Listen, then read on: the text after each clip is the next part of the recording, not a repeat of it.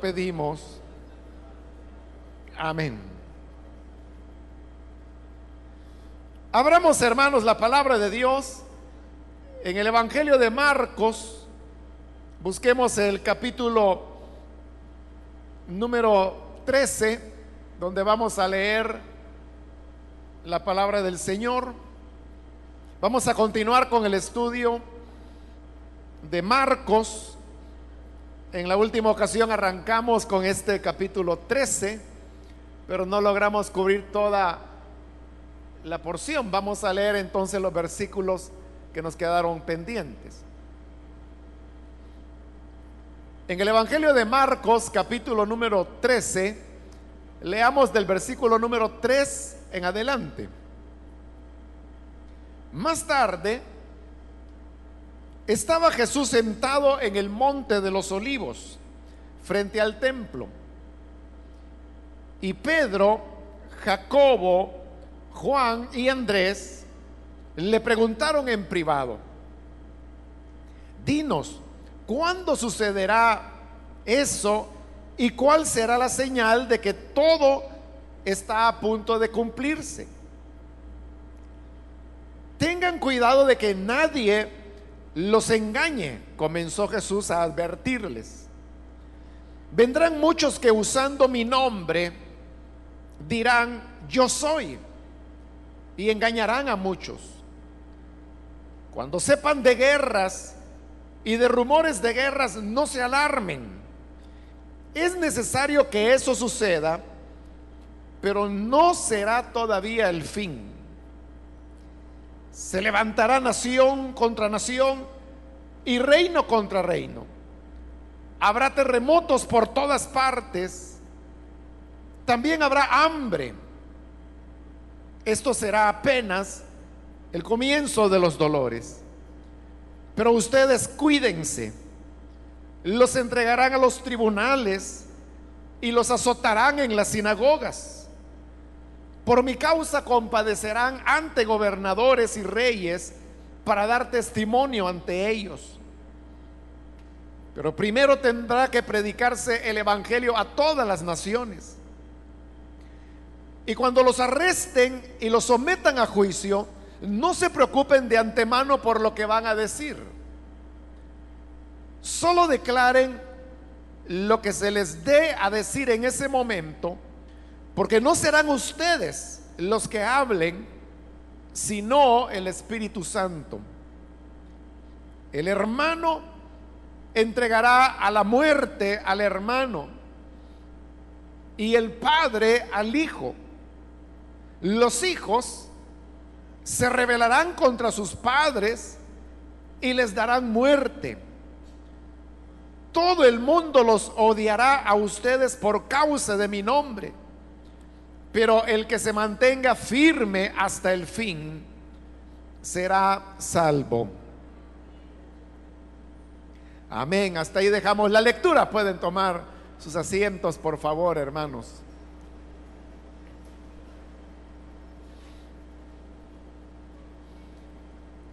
En la última oportunidad vimos la salida final del Señor Jesús del templo en Jerusalén. Como dijimos en esa ocasión, nunca más el Señor volvería a entrar en el templo y eso sería la indicación que el Señor había desechado ese sistema religioso como algo que realmente representara los intereses de Dios en la tierra. Jesús sale entonces del templo y dice el versículo 3 que el Señor fue a sentarse en el monte de los olivos. El monte de los olivos se encuentra fuera de la ciudad de Jerusalén y se encuentra también frente al templo. Es decir, que al salir del templo Jesús bajó, porque recuerde que el templo está en el lugar alto, en la Jerusalén alta bajó a la Jerusalén baja, salió por la muralla, se fue por el camino, atravesó el valle y subió al monte de los olivos y él está sentado ahora en el lado opuesto.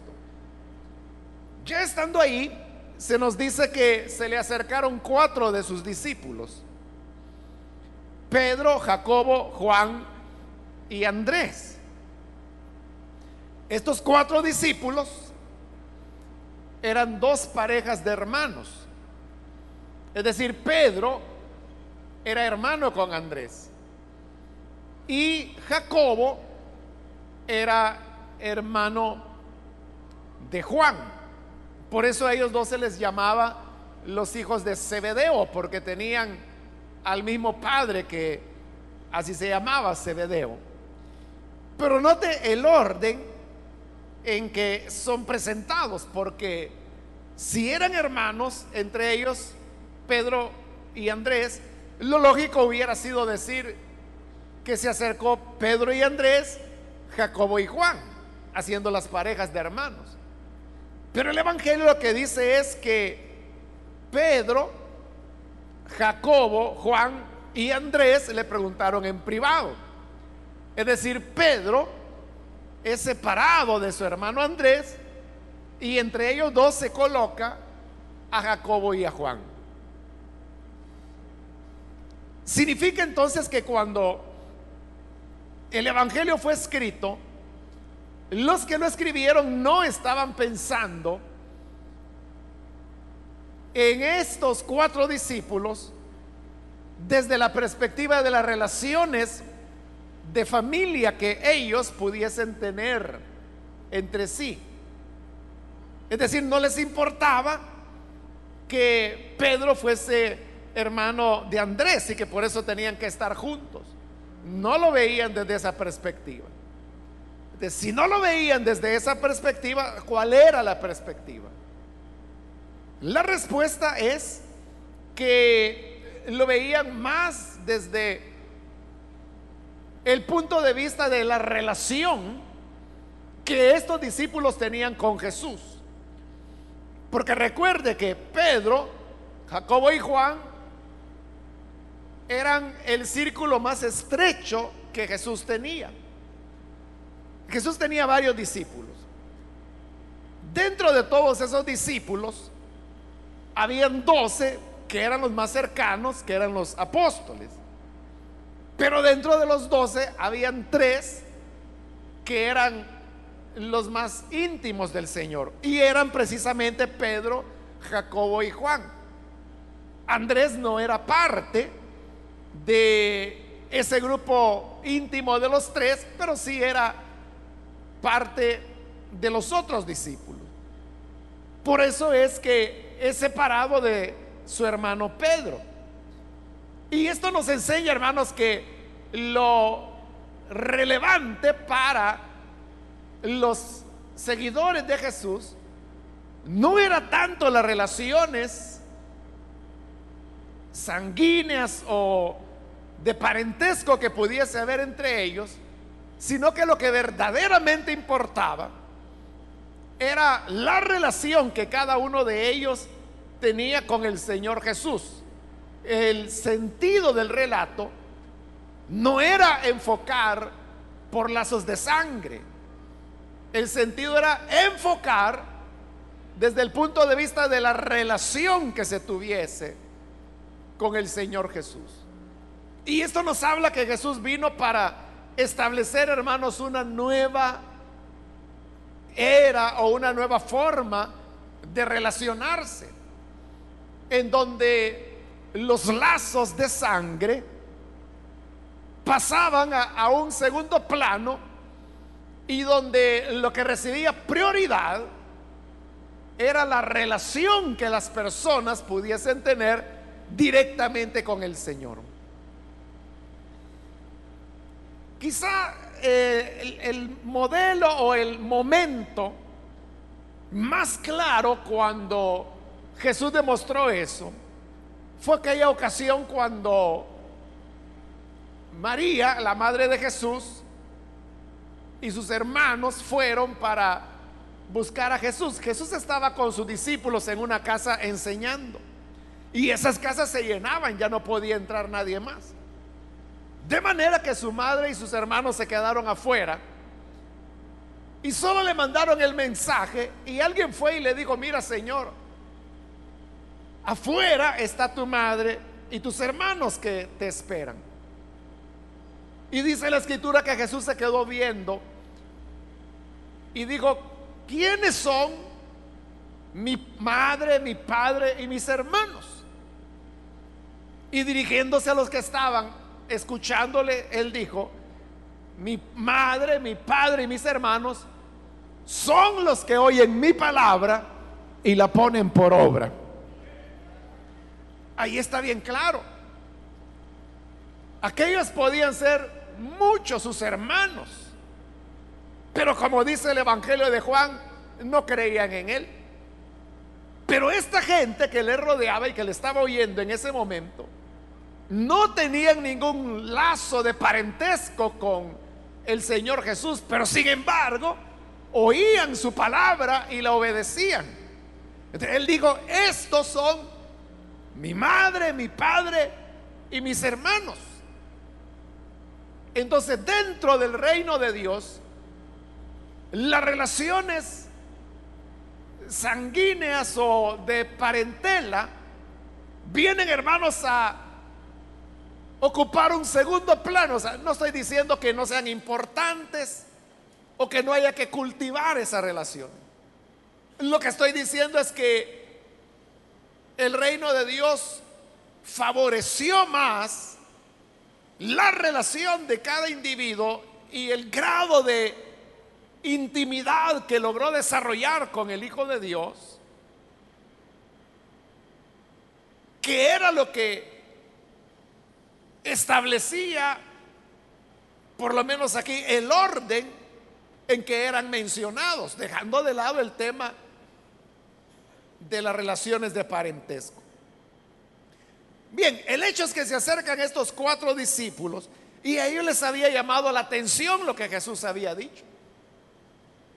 Jesús había dicho que del templo en Jerusalén no, quería, no quedaría nada que sería destruido dijo, no quedará piedra sobre piedra, todo será destruido.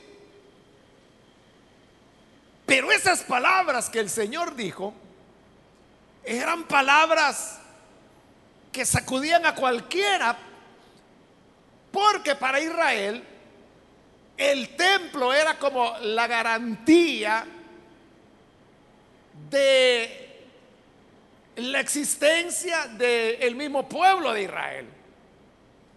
Lo veían como la expresión de la fe, el centro no solo de la ciudad, sino que de la nación. Si el templo dejaba de ser, era prácticamente como que si Israel dejara de ser. Es decir, todo giraba en torno al templo. Pero Jesús había dicho que no quedaría piedra sobre piedra, que todo, todo el templo sería destruido. eso era como anunciar una gran ruina, una gran catástrofe. Y eso llamó la atención de estos cuatro discípulos. Y dice el versículo 4 que le dijeron, dinos ¿Cuándo sucederá esto? ¿Y cuál será la señal de que todo está a punto de cumplirse? Vea que la pregunta era en torno al templo. ¿Cuándo sucederá eso? Pero ¿qué es eso? Es lo que Jesús ha dicho. Que no quedará piedra sobre piedra y que todo el templo será destruido. Y la otra pregunta es, ¿y cuál será la señal de que todo está a punto de cumplirse? ¿Qué era lo que tenía que cumplirse? Las palabras que Jesús acababa de decir. Entonces, vea, es bien importante entender, porque a continuación, como le están pidiendo eso, ¿no? le, están preguntando cómo sabrían ellos que era el tiempo en que se cumpliría la destrucción del templo. si esa era la pregunta, las respuestas que el Señor dará están refiriéndose a eso, a lo que le han preguntado. Y le están preguntando de cuándo el templo será destruido. Eso hay que tenerlo muy presente, hermanos. Porque nosotros a veces leemos los pasajes de la escritura no por lo que dicen, no por lo que el texto de la Biblia dice, sino por lo que la gente dice que dice. A continuación el Señor va a mencionar varias cosas como se las resumo en aparición de otros Cristos, guerras, terremotos. Cuando uno habla de todas esas cosas, la gente inmediatamente lo conecta con el tema de la segunda venida del Señor. Pero ellos no le están preguntando, Señor, ¿cuándo vas a volver? Esa es una pregunta que se la van a hacer hasta en el libro de los Hechos, en el capítulo 1. Que cuándo se restablecerá el reino a Israel. ¿Por qué no le están preguntando aquí a Jesús, ¿cuándo vas a volver? Bien fácil, porque no saben que se va a ir.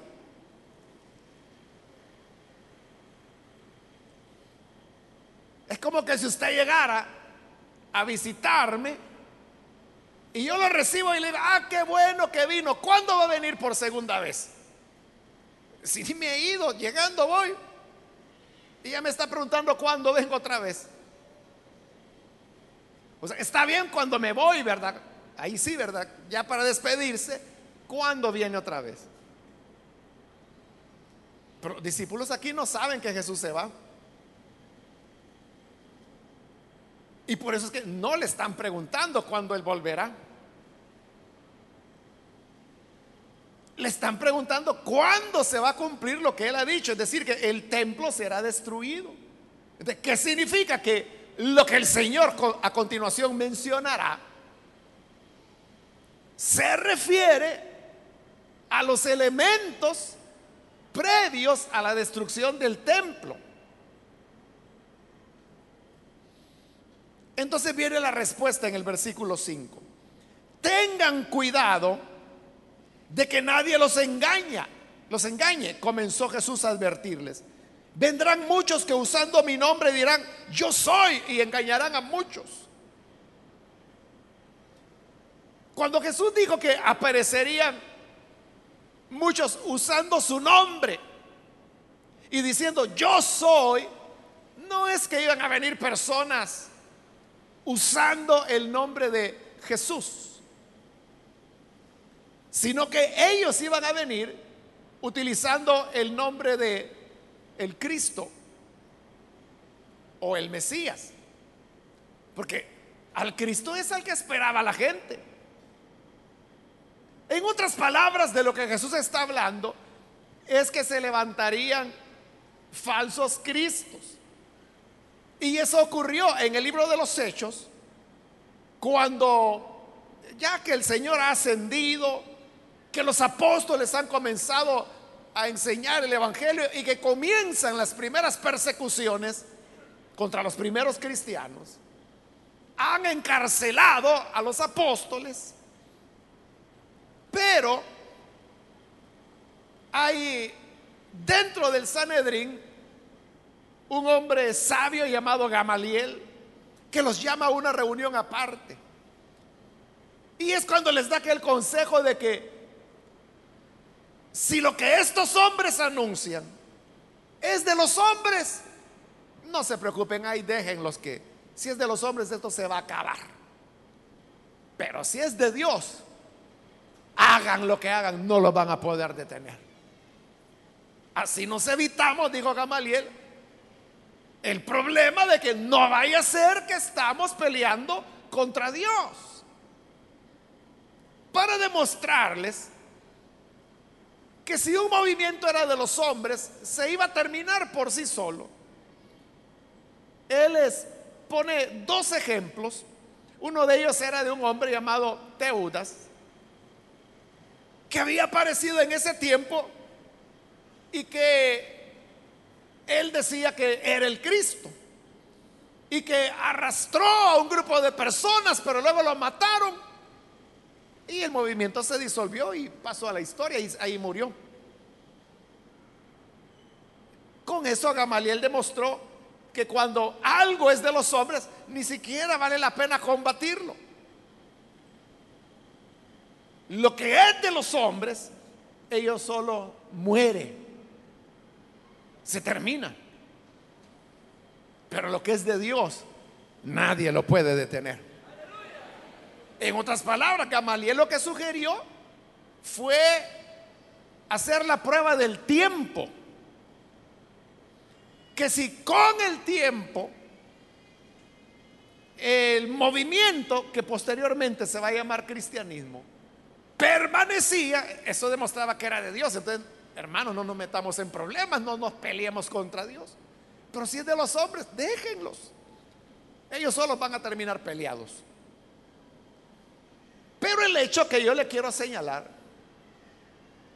es que él hace mención de dos personas que habían aparecido diciendo que eran el Cristo. A eso es a lo que Jesús se refería. Y él lo que decía era que no se dejaran engañar. Lo que Jesús les va o les está presentando en estas cosas es el siguiente panorama. Miren, el templo va a ser destruido. No quedará piedra sobre piedra. Todo será destruido.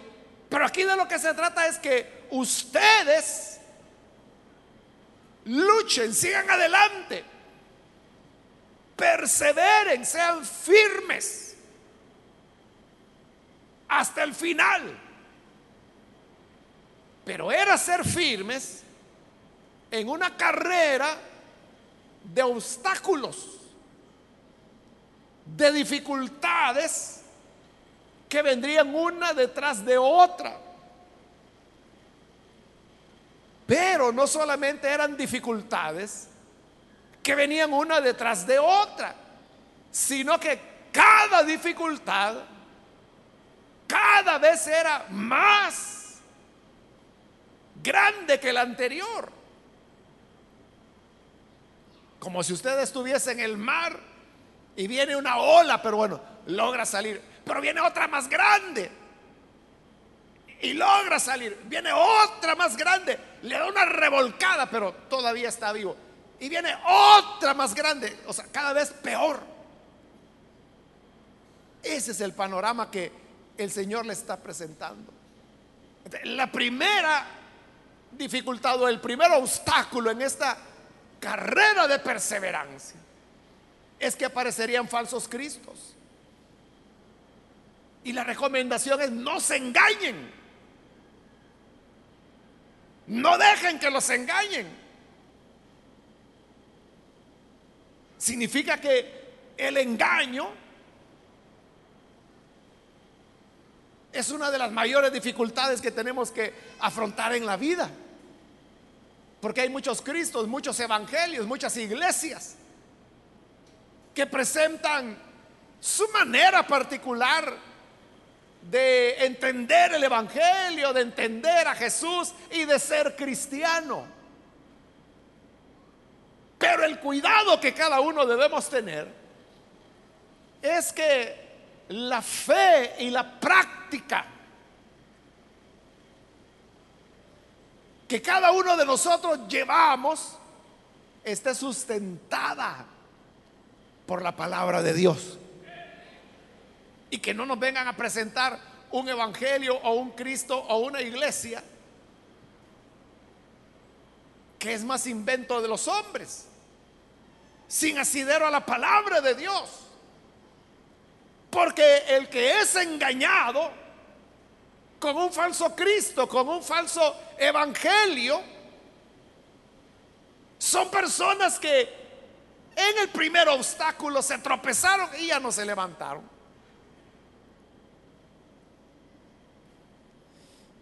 Pero continúa en el versículo 7. Cuando sepan de guerras y de rumores de guerras, no se alarmen. Es necesario que eso suceda, pero no será todavía el fin.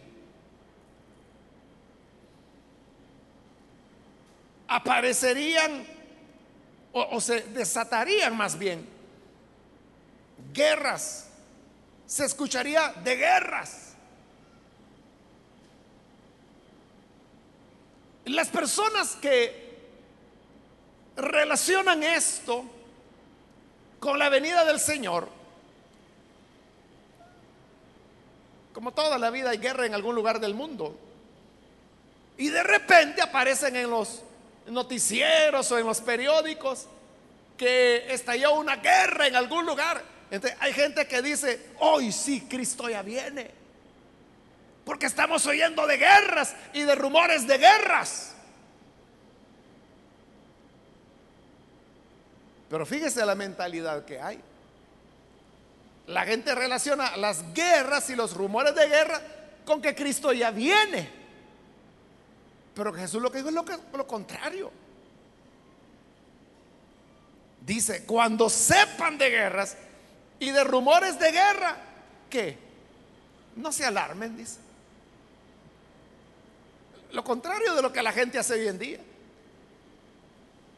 Porque que por allá, por el Medio Oriente, que es donde se dan las guerras más sonoras, o sea, no es que solo allá hayan, pero es a las que se le hace más propaganda por diversas razones. Entonces la gente dice, mire, hay una nueva guerra por allá, por el Medio Oriente. Entonces, hoy sí, ya es el tiempo final. ¿Y qué hace la gente? Comenzar a alarmar y alarmarse. Pero ¿qué fue lo que Jesús dijo? Cuando sepan de guerras y de rumores de guerra, no se alarmen. No se alarmen, no pasa nada. No se preocupen.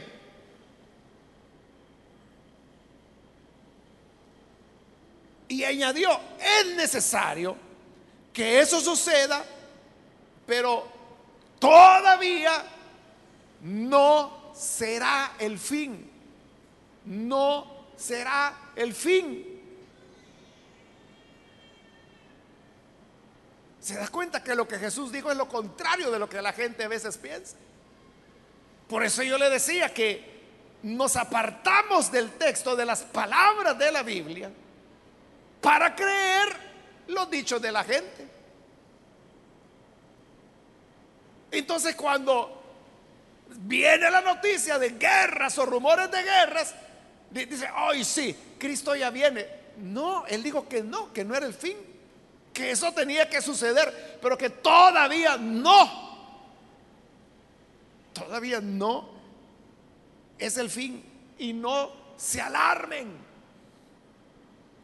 Si la recomendación del Señor era, no es el fin, no se alarmen, ¿qué es el mensaje que Él está queriendo enviar con eso? El mensaje es, señores, viene la segunda ola. Agárrense fuerte porque la tienen que pasar, porque no es el fin. Agárrense bien que ahí viene. Pero la idea es el ser perseverantes, el ser fuertes, porque no es el fin. Y efectivamente, porque no es el fin, es que dice en el versículo 8, se levantará nación contra nación y reino contra reino. Habrá terremotos por todas partes. También habrá hambre está hablando de nación contra nación, reino contra reino. Terremotos y hambre. Igual la gente dice, es que hoy sí, ya estamos en el tiempo del fin. No, Jesús dijo esto apenas es el comienzo de los dolores. Ni cerca de estar en el fin, es el comienzo de los dolores. ¿Qué es la invitación o el llamado que ahí se está haciendo? Es de que cuando vienen nación contra nación, reino contra reino, terremotos, hambre, bueno, ¿y qué es lo que está pasando? Que es la tercera ola que viene. Y es el momento de mostrar firmeza. Firmeza en la fe. Fíjese que por entender mal la Biblia, es que hay muchas personas que se apartan del Señor. Porque vea, todo lo que el Señor aquí está mencionando son cosas que han habido desde que el hombre es hombre y desde que está sobre la tierra. Falsos cristos, siempre lo ha habido. Guerras, desde que Caín mató a Abel fue la primera guerra y no han parado hasta el día de hoy. Terremotos, toda la vida, toda la vida hay. Hambre, e, es una pena permanente las personas que mueren de hambre.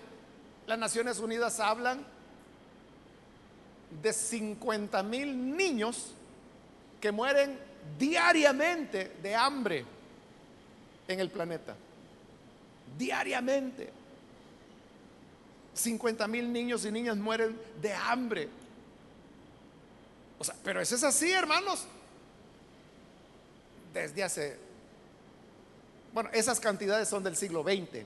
Hoy estamos en el 21. Probablemente en el 19, en el siglo 18, eran menos, pero porque también eran menos la población que había en esa época. Pero entonces, ¿qué sucede? Que cuando se habla de terremotos, de hambres, de guerras, son las cosas que han habido siempre.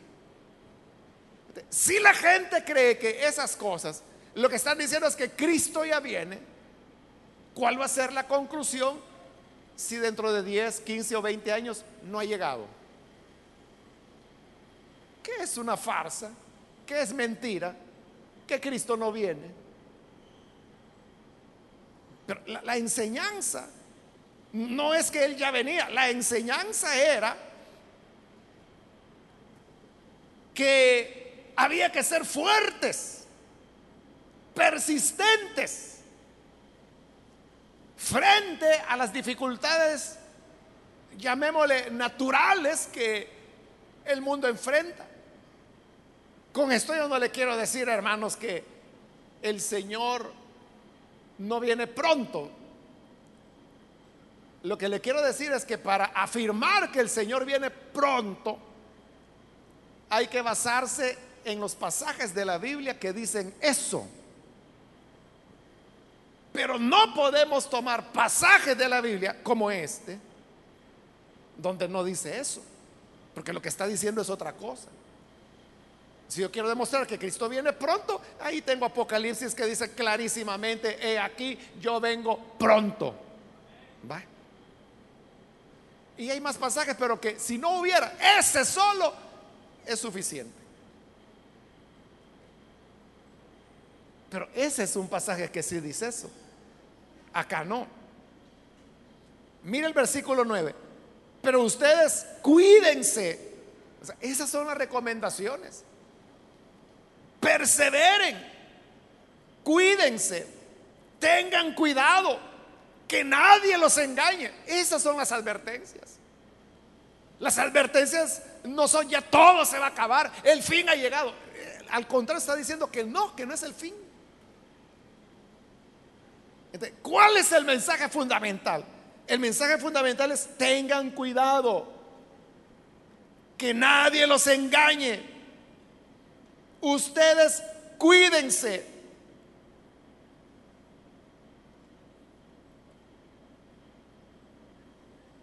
Manténganse firmes hasta el fin. Eso es lo que el Señor está enseñando.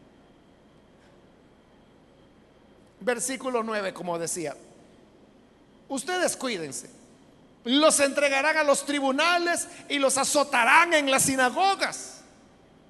Por mi causa comparecerán ante gobernadores y reyes para dar testimonio ante ellos. Jesús les está, esta es la cuarta ola ya, que aparte de todo lo demás, que no es fácil, ahora les está diciendo que además van a sufrir persecución. Los entregarán a los tribunales. Los azotarán en las sinagogas. Porque en las sinagogas era donde se castigaba con azotes las desobediencias a la ley de Moisés.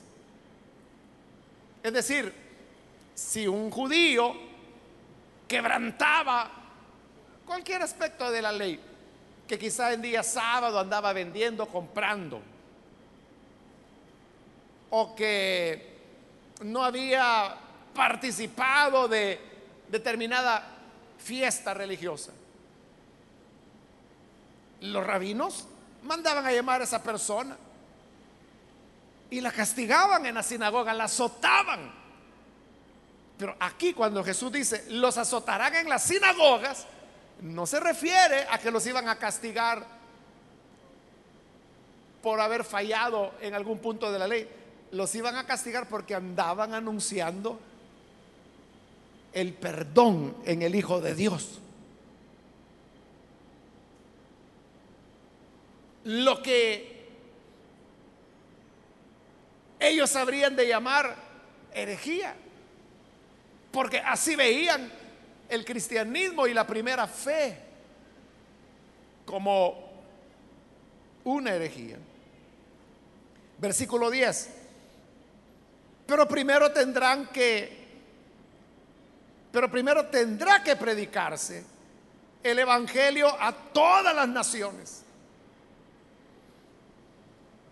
El Evangelio tendría que ser anunciado a todas las naciones.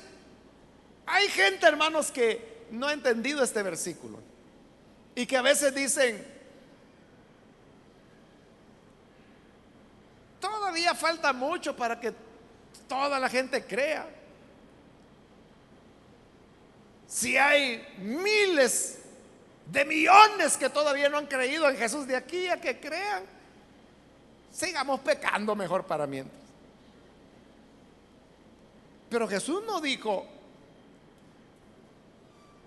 todas las naciones tendrán que creer al Evangelio. Él no dijo que iban a creer.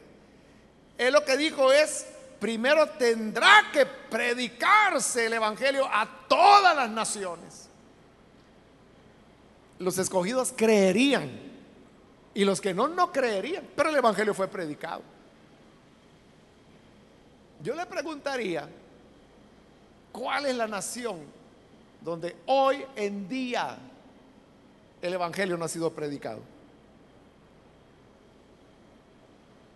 Mencione alguna.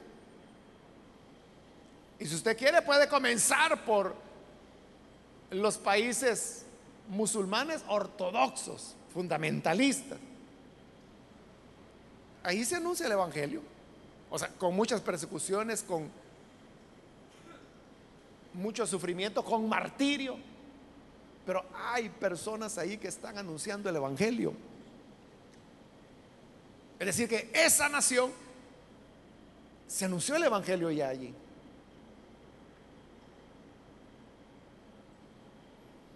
Versículo 11. Y cuando los arrastren y los sometan a juicio, no se preocupen de antemano por lo que van a decir. Solo declaren lo que se les dé a decir en ese momento. Porque no serán ustedes los que hablen, sino el Espíritu Santo. Como habría una persecución, tribunales, sinagogas, gobernadores, reyes. Entonces dijo el Señor, pero no van a estar solos. En medio de todas estas dificultades, el Espíritu Santo estará con ustedes. Y cuando les toque comparecer y los interroguen, no se pongan a pensar, no se pongan a planear qué van a responder. No vaya a ser que en lo que tú respondas digas algo incorrecto o inadecuado que te va a causar más problemas. No digan nada, dijo el Señor. Y no se preocupen de antemano, no preparen discursos ni defensas. Solo declaren lo que se les dé a decir en ese momento, porque no serán ustedes los que hablen, sino el Espíritu Santo. Entonces, e-, era simplemente tener sensibilidad. Y que cuando preguntaran algo, oír la voz del Espíritu que indicaba a la persona interrogada, al creyente, qué responder o qué no responder. Esas son las mejores respuestas, no las que nosotros preparamos de antemano. Las mejores respuestas son las que el Espíritu Santo nos da en el acompañamiento que nos hace ante las dificultades que afrontamos. Ahí está hablando de los momentos de interrogatorio ante las autoridades. No está hablando de la predicación del Evangelio. Porque hay predicadores haraganes que dicen, no, yo para qué voy a preparar el mensaje. El Espíritu me va a dar la palabra en el momento que pase. Qué lindo fuera que así fuera. Y yo no digo que el Espíritu Santo no lo pueda hacer, pero no ha prometido hacerlo. Ha prometido dar la respuesta cuando lo lleven frente a un tribunal. Pero cuando esté frente a la congregación para enseñar la palabra de Dios, ahí no, no hay una promesa de que ni siquiera ha leído el pasaje de la Biblia, ni ha reflexionado en él. Entonces, ¿qué va a terminar diciendo? Un montón de disparates o cosas que no tienen nada que ver.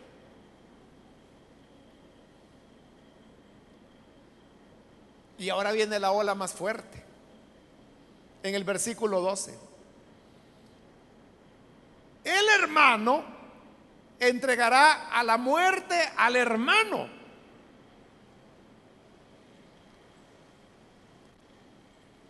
La causa del Evangelio llegaría a formar tanta separación que se llegaría al extremo de un hermano entregando a su hermano hijo de su padre y de su madre, hermano sanguíneo.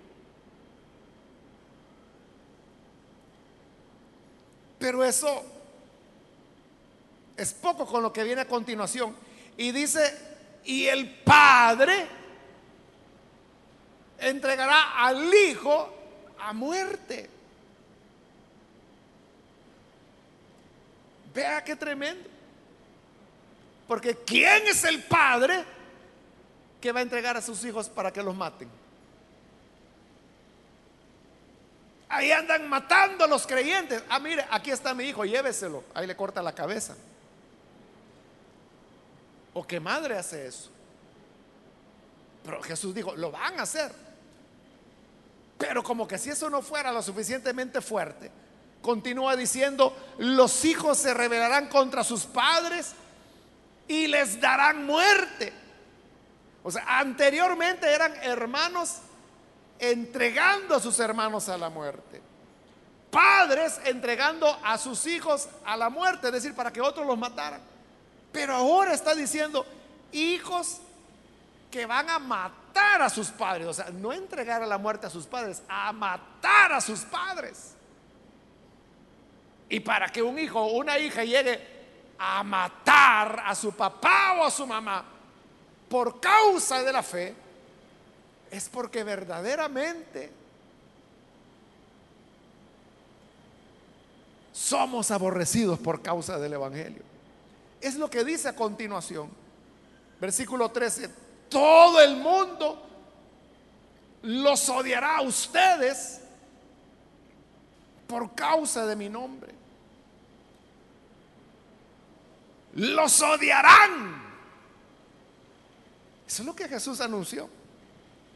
Y hay mucha gente que dice, hermano, ¿y qué será? Que fíjese que mientras más me conserva el Señor, más problemas tengo.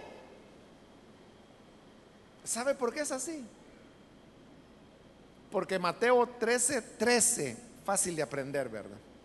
Mateo 13, 13 dice, todo el mundo los odiará a ustedes por causa de mi nombre. Los odiarán. Pero esa es buena seña. Porque cuando el mundo le rechaza, cuando el mundo le odia, es porque el Padre le ama. Pero cuando el mundo le ama y dice, creyente así como usted, así sí me llegan. Este tipo de creyente, no religiosos que se echan sus tragos, que disfrutan la vida, van a bailar, eh, así sí. Así sí me gusta tener amigos creyentes. Si el mundo los ama, la escritura dice, la amistad con el mundo es enemistad con Dios. Pero para el que anda rectamente, lo van a odiar. Pero cuidado. Hay que estar claro porque dice, los van a odiar por causa de mi nombre. Porque si usted le cae mal a la gente, porque usted es un imprudente o porque es un malcriado, merecido lo tiene. Y eso no tiene nada que ver con el Evangelio. Pero si es por causa del nombre del Señor. ¿Y qué significa por causa del nombre del Señor? Significa que uno camina y anda de acuerdo a las normas del Hijo de Dios. Y por eso es aburrido. Perdón, por eso es odiado.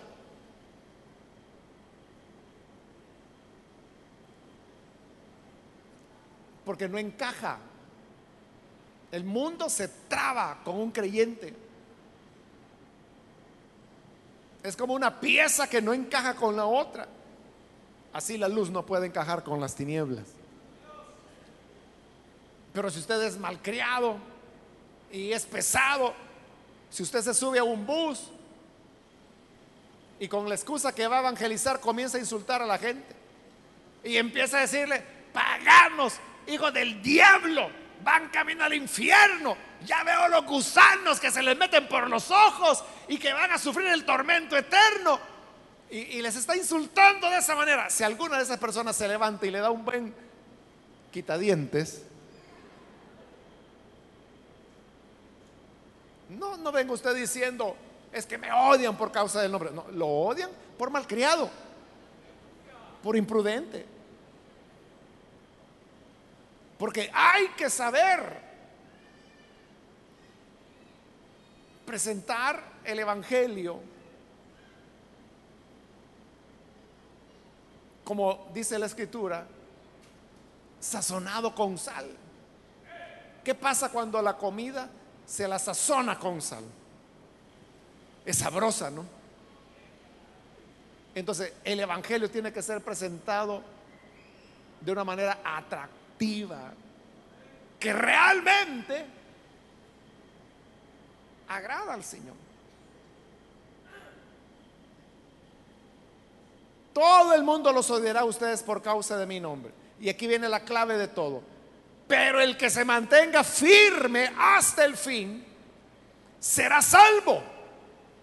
La enseñanza es, sí, el templo será destruido.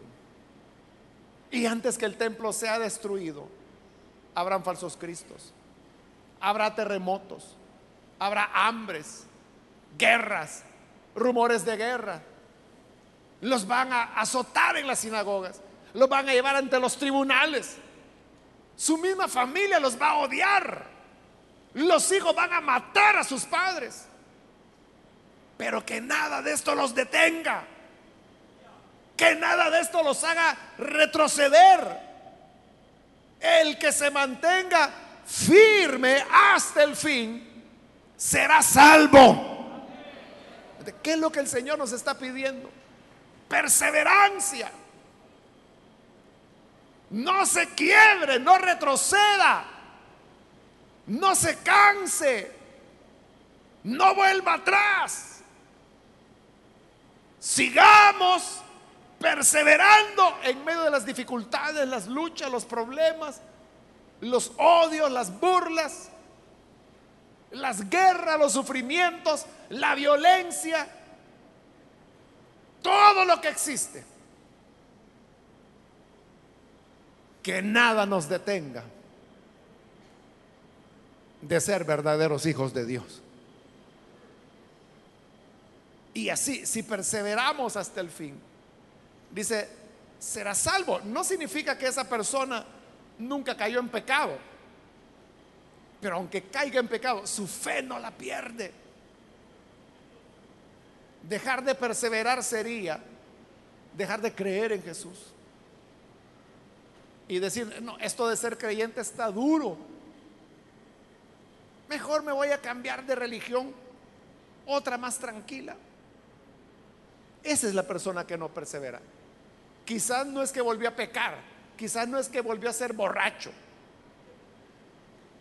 O quizás en esa nueva religión se purifica más, pero por haberse alejado de Cristo, ya no perseveró. está hablando de perseverar en la fe. Que nada nos aparte del Hijo de Dios. Así que hermanos, esa es la enseñanza. En el mundo, como también lo dice más adelante la escritura, tendremos aflicción. Pero sigamos adelante. Sigamos marchando. ¿Está muy peligroso? Sí. Pero sigamos perseverando. Porque alguien puede decir, no, esto ya, ya rebalsó. Yo me voy a comprar mi pistola y esta va a ser mi confianza. Esta es la que me va a defender. Esa persona ya no perseveró. Pero aunque nos odien, y aunque el hermano odie al hermano, el padre al hijo, o los hijos maten a los padres, pero jamás, jamás dejemos de perseverar en el Señor. Hasta el fin.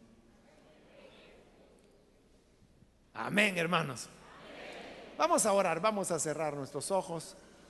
Y quiero hacer una invitación para las personas, amigos o amigas que todavía no han recibido al Señor Jesús como su Salvador. Pero si este es su caso, yo quiero animarle para que no deje pasar la oportunidad el día de hoy si hay alguna persona que por primera vez necesita venir para creer en el Evangelio de Jesucristo, yo le animo para que ahí en el lugar donde está se ponga en pie. Si hay alguna persona que necesita creer al Señor, póngase en pie. El Evangelio trae retos, como le dije, es una carrera de obstáculos donde cada vez los obstáculos son más grandes, pero el que lucha hasta el fin es el que agrada al Señor. ¿Necesita usted venir? Póngase en pie. Le animo para que aproveche el día de hoy. No hay salvación fuera de Cristo. Solo Jesús es quien puede perdonar nuestros pecados. ¿Hay alguna persona que necesita venir para creer en el Hijo de Dios? Póngase en pie. Y venga, vamos a orar. ¿Hay alguna persona, algún amigo, amiga? O si hay algún hermano que se ha alejado del Señor. ¿Qué fue lo que hizo que usted se alejara? ¿Que hicieron alguna murmuración? Eso no es nada con lo que Jesús dijo que los hijos matarán a los padres. La clave es perseverar. O tal vez la cosa no fue muy sencilla, tal vez fue algo más fuerte que le apartó del Señor. Pero hoy es un buen día para reconciliarse. Porque la escritura nos enseña que debemos perseverar.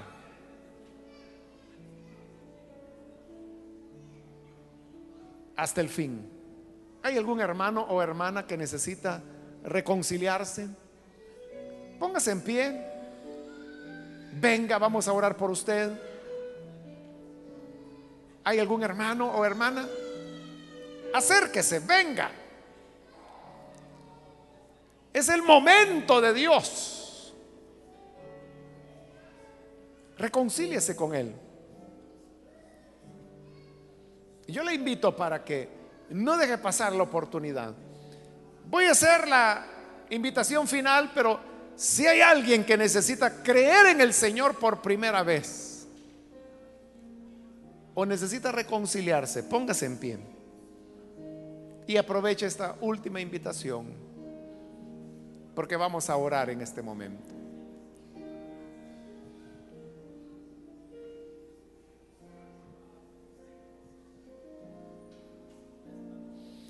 A usted que nos ve por televisión, le invito para que aproveche esta llamada que el Señor le hace recíbale, únase con nosotros en oración. Padre, te damos las gracias por las personas que a través de televisión o radio están abriendo sus corazones para creer a tu palabra. Ayúdanos, Señor, a ser perseverantes.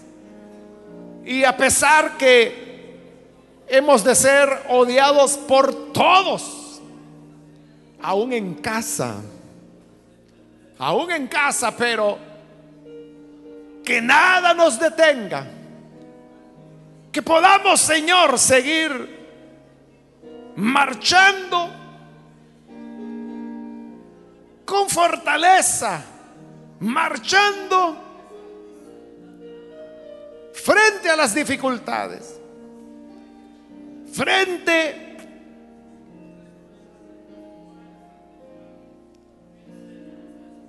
a todos los retos y obstáculos que la vida nos pondrá. Pero sabemos, Señor, que al ser firmes y al perseverar, al ser firmes hasta el final, al cuidarnos, hemos finalmente de verte en gloria. Gracias te damos, Señor por tu gran amor y tu misericordia. Por Jesús nuestro Señor lo pedimos. Amén y amén.